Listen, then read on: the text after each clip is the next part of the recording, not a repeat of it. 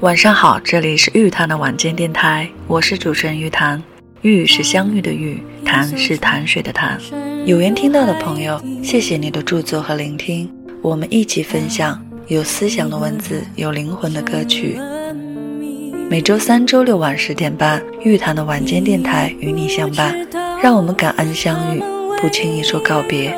希望我的节目能够带给你温暖，赋予你力量。最后一句。前几天，北京下了一场纷纷扬扬的大雪。这场2020年的第一场雪，似乎预示着新的一年应该会是个吉祥年。收听节目的朋友，你那里下雪了吗？今天在节目中想和大家聊的话题是有关我最近在看的一本书，叫《少即是多：北欧自由生活意见》。对于读书这件事情，我比较推崇的做法是拿到一本书，自己尽可能的去完整阅读，然后自己思考、理解、消化、吸收。如果你对关于人生整理术、关于如何提升幸福感等方面的话题也有兴趣的话，建议你也可以读一读这本书。提到断舍离的人生整理术，相信很多人并不陌生。在这本少即是多。北欧自由生活意见的封面就醒目的标注，它是与断舍离并提的一种人生整理术。它所讲的核心内容是在减少一些物质占有的同时，多增加一些精神体验。作者聚焦在被人们普遍认同为生活幸福指数很高的北欧国家人们的生活方式和价值观进行分析，就物质生活空前丰富的当代，如何才能摆脱外物束缚？去获取幸福感进行了探讨和总结。这本书中，作者总结了可以达到这种新幸福的十个条件，分别是：一、享受工作；二、有亲密关系的朋友和家人；三、拥有稳定的经济来源；四、身心健康；五、拥有富于刺激性的兴趣和生活方式；六、觉得自己拥有时间自由；七、能够选择适合自己的居住环境。八具有有效的思维习惯，九能够放眼未来，十感觉自己正在向目标迈进。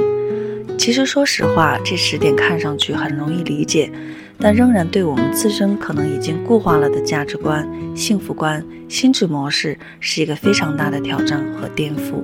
要结合每个人的具体情况去实践，并不是一件容易的事情。当然，作者也在书中总结了十八种方式，提示读者如何来实现这种新幸福。其中，我非常认同的一个方式是保持自己的独立思考能力。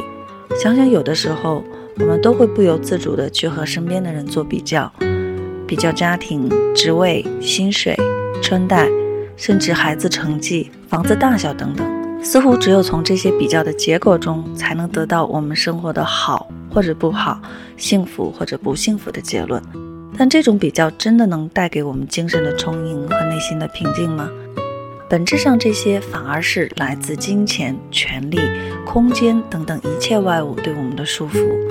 如果我们具备独立的思考能力，就可以从这种传统的价值观里跳脱出来，认真的思考幸福到底对我们意味着什么。另外，关于这本书的作者也是一个有意思的话题。作者是一个日本人，叫本田直之。他身上有很多标签：日本商科毕业、美国 MBA 学位、品酒师、铁人三项运动员、会搞投资等多家公司的董事，又写了几本销量两百多万的畅销书，可以说是一个涉猎很广、能文能武的优秀人士。相信以他的行走见识和多维视角，能够带来很多的启发和建议。以上就是关于这本书我想和大家分享的部分。如果你有时间读一读，相信你也会得到很多新的启发和想法。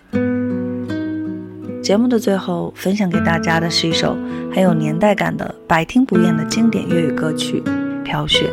在歌声中祝你晚安，期待我们下期再会。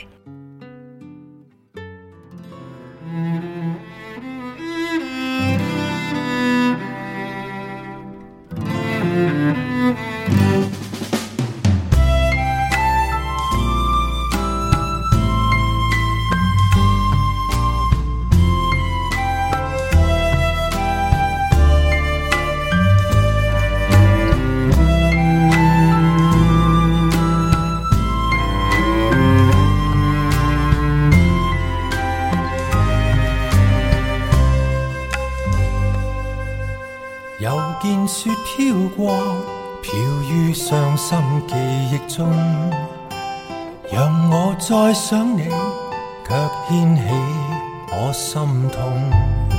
早经分了手，为何热爱上情重？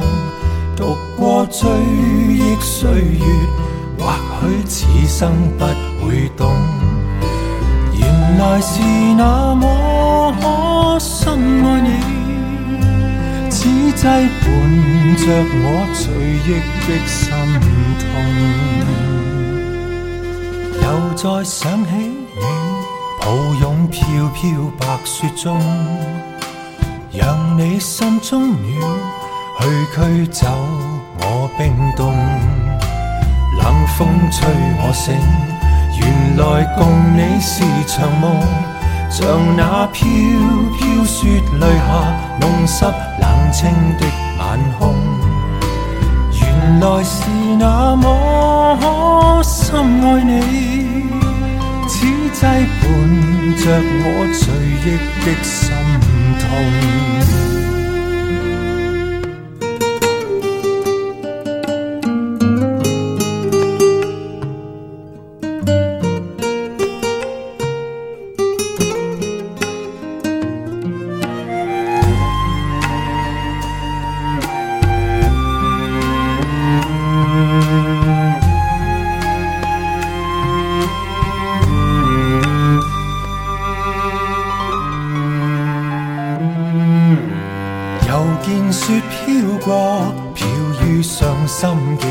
中，让我再想你，却掀起我心痛。